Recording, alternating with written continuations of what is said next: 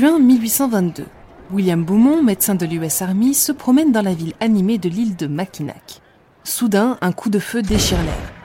Beaumont se précipite vers la source du bruit et se fait un chemin à travers la foule en train de se former autour d'un jeune trappeur canadien, grièvement blessé. Dès le premier coup d'œil, le médecin voit que la blessure n'est pas de bon augure.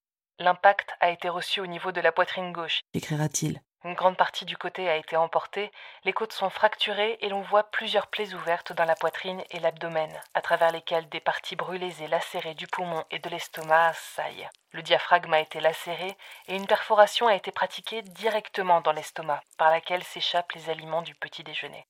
Pour William Beaumont, le jeune homme n'en a plus pour longtemps à vivre. Ce qu'il ignore, alors qu'il commence à soigner le jeune Canadien, c'est qu'il se trompe lourdement et que ce trou dans l'estomac d'Alexis Saint-Martin fera de lui le père de la physiologie gastrique. Mais à quel prix? William Beaumont naît le 21 novembre 1785 à Libanon, aux États-Unis. Il grandit dans une ferme puis devient instituteur dans la banlieue de New York. Il se passionne cependant pour la médecine, qu'il étudie durant son temps libre au contact des docteurs de la ville. Finalement, en 1810, il quitte définitivement ses élèves pour devenir à son tour apprenti aux côtés d'un docteur jusqu'à obtenir une licence qui lui permettra d'ouvrir son propre cabinet médical dans le nord-est des États-Unis. Lors de la guerre anglo-américaine qui éclate en 1812, il s'engage comme chirurgien dans l'armée, puis retourne exercer dans la région de New York dès la fin des hostilités. L'armée le rappelle cependant en 1820 pour l'affecter comme chirurgien, cette fois-ci sur l'île de Mackinac, dans la région des Grands Lacs, tout près de la frontière canadienne. C'est là-bas qu'il rencontre sa femme et que sa petite carrière de médecin militaire va brusquement basculer. La suite de l'histoire de William Beaumont est intimement associée à celle d'Alexis Saint-Martin.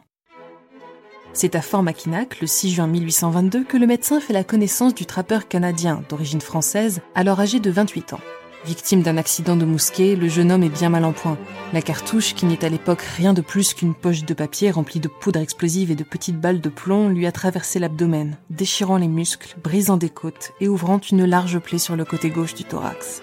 Beaumont tente vainement de le soigner en refermant la plaie, mais il se rend vite compte que la paroi de l'estomac est percée. Impossible de suturer entièrement le trou béant, aussi large que la paume d'une main. Beaumont peut même voir de la nourriture encore non digérée directement à l'intérieur de la poche stomacale. L'homme semble condamné, et Beaumont ne lui donne que 36 heures à vivre. Sans trop se faire d'illusions, le chirurgien le soigne tant bien que mal et pense la plaie. Pourtant, dans les jours qui suivent, la santé du jeune homme s'améliore doucement. Seul problème, lorsqu'il tente de manger et de boire, les aliments ressortent inévitablement par le trou percé dans son estomac. Pendant plusieurs semaines, Beaumont est donc obligé de nourrir son patient par le moyen de lavements recto, un traitement certainement peu agréable mais qui permet à Alexis Saint-Martin de survivre. Son état s'améliorant, le jeune homme finit par reprendre une alimentation normale, sans souci de digestion ni d'infection, à la grande surprise du médecin. Celui-ci doit toutefois veiller à ce que la plaie soit colmatée par des bandages, afin d'éviter tout échappement de nourriture par le trou qui refuse obstinément de se fermer. Lors des soins qu'il prodigue à son patient au cours des mois qui suivent, William Beaumont remarque une chose étrange à laquelle il n'a jamais assisté auparavant le trou dans l'estomac d'Alexis Saint-Martin est en train de se transformer en fistule, une connexion anormale entre deux cavités, en l'occurrence, entre la cavité de l'estomac et l'extérieur du corps du trappeur. Les bords du trou fusionnent avec la plaie de l'abdomen, formant ainsi un petit canal de la taille de l'index débouchant directement à l'intérieur de l'estomac.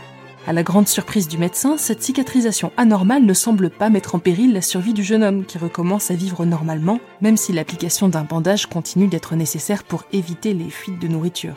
En étudiant cette étrange plaie, une idée germe doucement dans l'esprit du médecin, lassé par la médecine militaire et en quête d'une reconnaissance nouvelle. Et si ce patient était pour lui l'occasion unique d'observer in vivo les mécanismes de la digestion et le fonctionnement de l'estomac humain? Ce serait une première et une occasion pour lui de se faire une renommée au sein de la communauté scientifique et médicale. Dans cette première partie du XIXe siècle, la digestion est en effet un phénomène mystérieux, encore très largement incompris. Si quelques expériences ont été pratiquées sur des animaux, le processus en vigueur au sein d'un estomac humain en fonctionnement n'a pas encore été étudié. Certains, comme le scientifique Charles-Édouard Brown-Séquard, ont bien tenté d'ingurgiter des éponges et de les retirer grâce à un fil, afin d'observer la composition des sucs gastriques, mais l'expérience n'a pas débouché sur des résultats concluants. La fistule dans le ventre d'Alexis Saint-Martin, cependant, ouvre de singulières possibilités. Le cerveau de William Beaumont cogite à toute vitesse. C'est une occasion en or. Le médecin propose donc un drôle de marché au trappeur miraculé sur le point d'être expulsé de l'hôpital faute de pouvoir payer son séjour. En échange d'un salaire, le jeune homme deviendrait son garçon de maison, mais également son cobaye personnel sur lequel il prévoit de réaliser diverses expériences. Le jeune homme accepte sans trop savoir où il met les pieds. A-t-il réellement le choix? Sa blessure l'empêche de revenir à son activité de trappeur, et comment pourrait-il espérer gagner sa vie avec un trou béant dans l'abdomen, donnant directement sur l'intérieur de son estomac, sans parler du risque d'infection?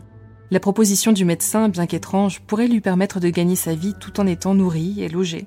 Il se lance donc à corps perdu dans l'aventure. À corps perdu, c'est bien le cas de le dire. Car dès lors, William Beaumont va véritablement prendre possession du corps d'Alexis Saint-Martin. Le jeune homme n'a plus voix au chapitre et doit endurer toute une série d'expériences, pour certaines très angoissantes.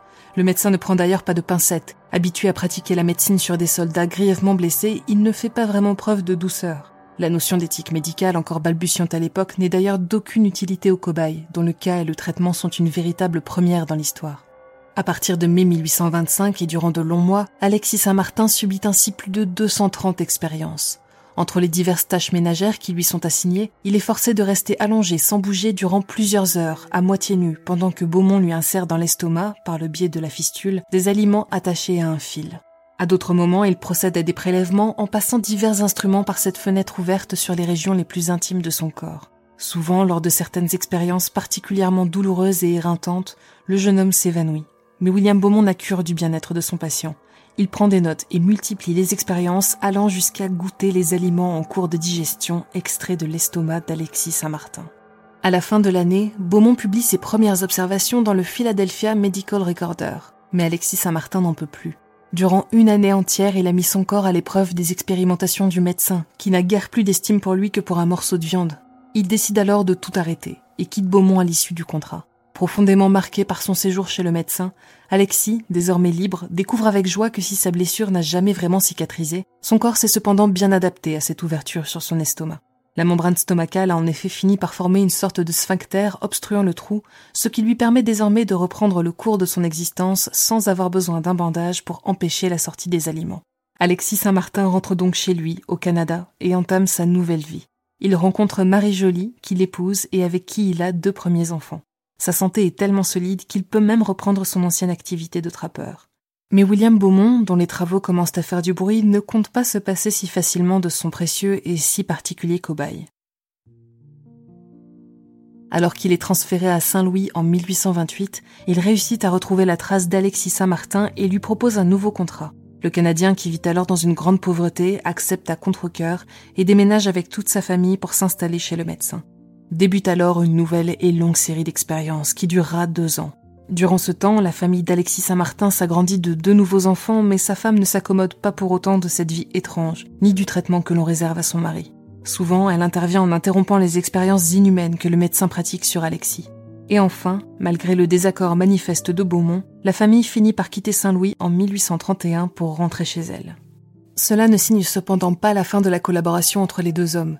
Ils se retrouvent encore une fois à Washington pour une troisième série d'expériences avant que William Beaumont ne publie son ouvrage définitif en 1833, Expériences et observations sur le suc gastrique et physiologie de la digestion. Ces travaux, totalement novateurs, lui vaudront la qualification de père de la physiologie gastrique. Comble de l'indécence, malgré les conditions terribles dans lesquelles ont été menées les expériences, l'ouvrage de Beaumont est reconnu comme le premier code d'éthique de la recherche médicale, avec notamment l'idée que le consentement volontaire du cobaye doit être obtenu avant toute intervention. Si la renommée tant espérée tombe enfin sur le médecin, le pauvre Alexis Saint-Martin, qui a pourtant tant donné de sa personne, est bien peu considéré, notamment par la presse. On le dépeint comme un misérable Canadien français, alcoolique et sans éducation. Démoralisé et humilié par cette histoire, Alexis Saint-Martin rentre au Canada en 1833 pour retrouver sa femme et ses six enfants. Mais les salaires reçus en échange du don de son corps pour l'étude scientifique ne l'auront pas rendu riche, loin de là. Et ça, Beaumont le sait. À de multiples reprises, ce tortionnaire glorifié tente d'appâter son ancienne victime en lui faisant miroiter la promesse d'un règlement en espèces sonnantes et trébuchantes. Il envoie des personnes sur les traces d'Alexis en leur donnant promission de le ramener mort ou vif avec ou sans son bétail. Mais Alexis Saint-Martin ne veut plus avoir affaire à Beaumont et rejette chacune de ses propositions. Meurtri, il peine à se défaire de son statut de cobaye et à retrouver l'entière propriété de son corps. Et pour cause, son ancien bourreau n'est pas le seul à le harceler. Les demandes ne cessent d'affluer de la part d'éminents scientifiques qui souhaitent étudier sa fistule, mais pas uniquement. En 1837, Alexis Saint-Martin reçoit ainsi une lettre de la part d'un groupe commercial pro-végétarien qui souhaiterait l'associer à des projets publicitaires afin de promouvoir l'alimentation sans viande et prouver que les légumes sont plus faciles à digérer. Il refuse encore une fois, mais s'autorise tout de même quelques apparitions dans des expositions publiques, contre rémunération bien sûr, et uniquement à des fins non scientifiques. Alors qu'Alexis Saint-Martin tente de survivre tant bien que mal dans sa ferme au Canada, William Beaumont prospère au sein de sa communauté. À la suite de la publication de son ouvrage, il est nommé docteur honoris causa de la Columbian University de Washington. En 1837, il devient professeur de chirurgie de l'Université de Saint-Louis où il s'installe définitivement. Avide de gloire et inconscient de la nature cruelle de ses expérimentations, il répète souvent dans ses lettres combien il aimerait avoir Alexis Saint-Martin à ses côtés pour poursuivre ses recherches. C'est le hasard de la vie qui libérera finalement le Canadien de l'emprise du médecin. En mars 1853, William Beaumont glisse dans un escalier couvert de gel. Il mourra un mois plus tard, le 25 avril, des suites de cet accident. S'il est indéniable que son travail scientifique a grandement contribué à l'avancée de la connaissance sur les mécanismes de la digestion, il ne faut pas pour autant oublier les conditions dans lesquelles il a été réalisé. Pour certains analystes, il apparaît d'ailleurs étrange que William Beaumont n'ait jamais réussi à suturer la plaie, du moins à la refermer au niveau de l'abdomen. Il est probable que le médecin n'ait pas fait tout ce qui était en son pouvoir pour soigner correctement son patient blessé. Se serait-il arrangé pour que la fistule se forme et reste ouverte, lui garantissant un accès ô combien fortuit et privilégié à l'estomac du jeune homme? La question se pose. De son côté, Alexis Saint-Martin continuera de mener son existence dans une extrême pauvreté. Et ce n'est pas l'humiliante tournée qu'il réalisera aux États-Unis et au Canada qui lui apportera suffisamment d'argent pour vivre dignement. Il gardera cependant une vigueur physique exceptionnelle compte tenu de sa blessure. Il finira par s'éteindre le 24 juin 1880 à l'âge honorable de 86 ans. Mais l'histoire ne s'arrête pas là. Dès l'annonce de son décès, plusieurs médecins et scientifiques tentent de s'emparer de son corps afin de lui imposer une dernière série d'expériences. Certains vont même jusqu'à proposer d'acheter son estomac afin qu'il soit conservé au musée médical de l'armée de Washington. La réponse de la famille sera sans équivoque. Ne venez pas pour une autopsie ou vous serez tué. Pour éviter toute récupération du corps, la famille le laissera même pourrir durant plusieurs jours en plein été afin qu'il ne présente plus aucun intérêt pour la science. Alexis Saint-Martin sera également inhumé profondément, sans stèle ni référence, afin d'éviter que son corps ne soit retrouvé puis déterré. Une triste fin pour cet homme qui aura fait don de son corps à l'avancée de la médecine. Ce n'est qu'en 1962, soit 82 ans plus tard, que la communauté scientifique et médicale daignera enfin saluer la contribution d'Alexis Saint-Martin à la science en posant une plaque commémorative dans le cimetière où il repose. Son histoire met en lumière le rôle essentiel qu'ont joué les cobayes dans l'histoire de la médecine, mais également le respect que nous devons, médecins et patients, à ces personnes qui ont offert leur corps au progrès. Sur la plaque marquant l'emplacement symbolique de la dépouille d'Alexis Saint-Martin, on lit Par son affliction, il a servi toute l'humanité. Merci d'avoir suivi cet épisode de Chasseurs de sciences. Au texte, Morgane Gillard, à la narration, Emma Hollen. Pour ne pas manquer nos futurs épisodes, n'hésitez pas à vous rendre sur le lien en description pour nous retrouver sur les plateformes d'écoute ou à chercher Chasseurs de Sciences sur vos apodios préférés. Rendez-vous dans deux semaines pour une future expédition temporelle dans Chasseurs de Sciences. À bientôt.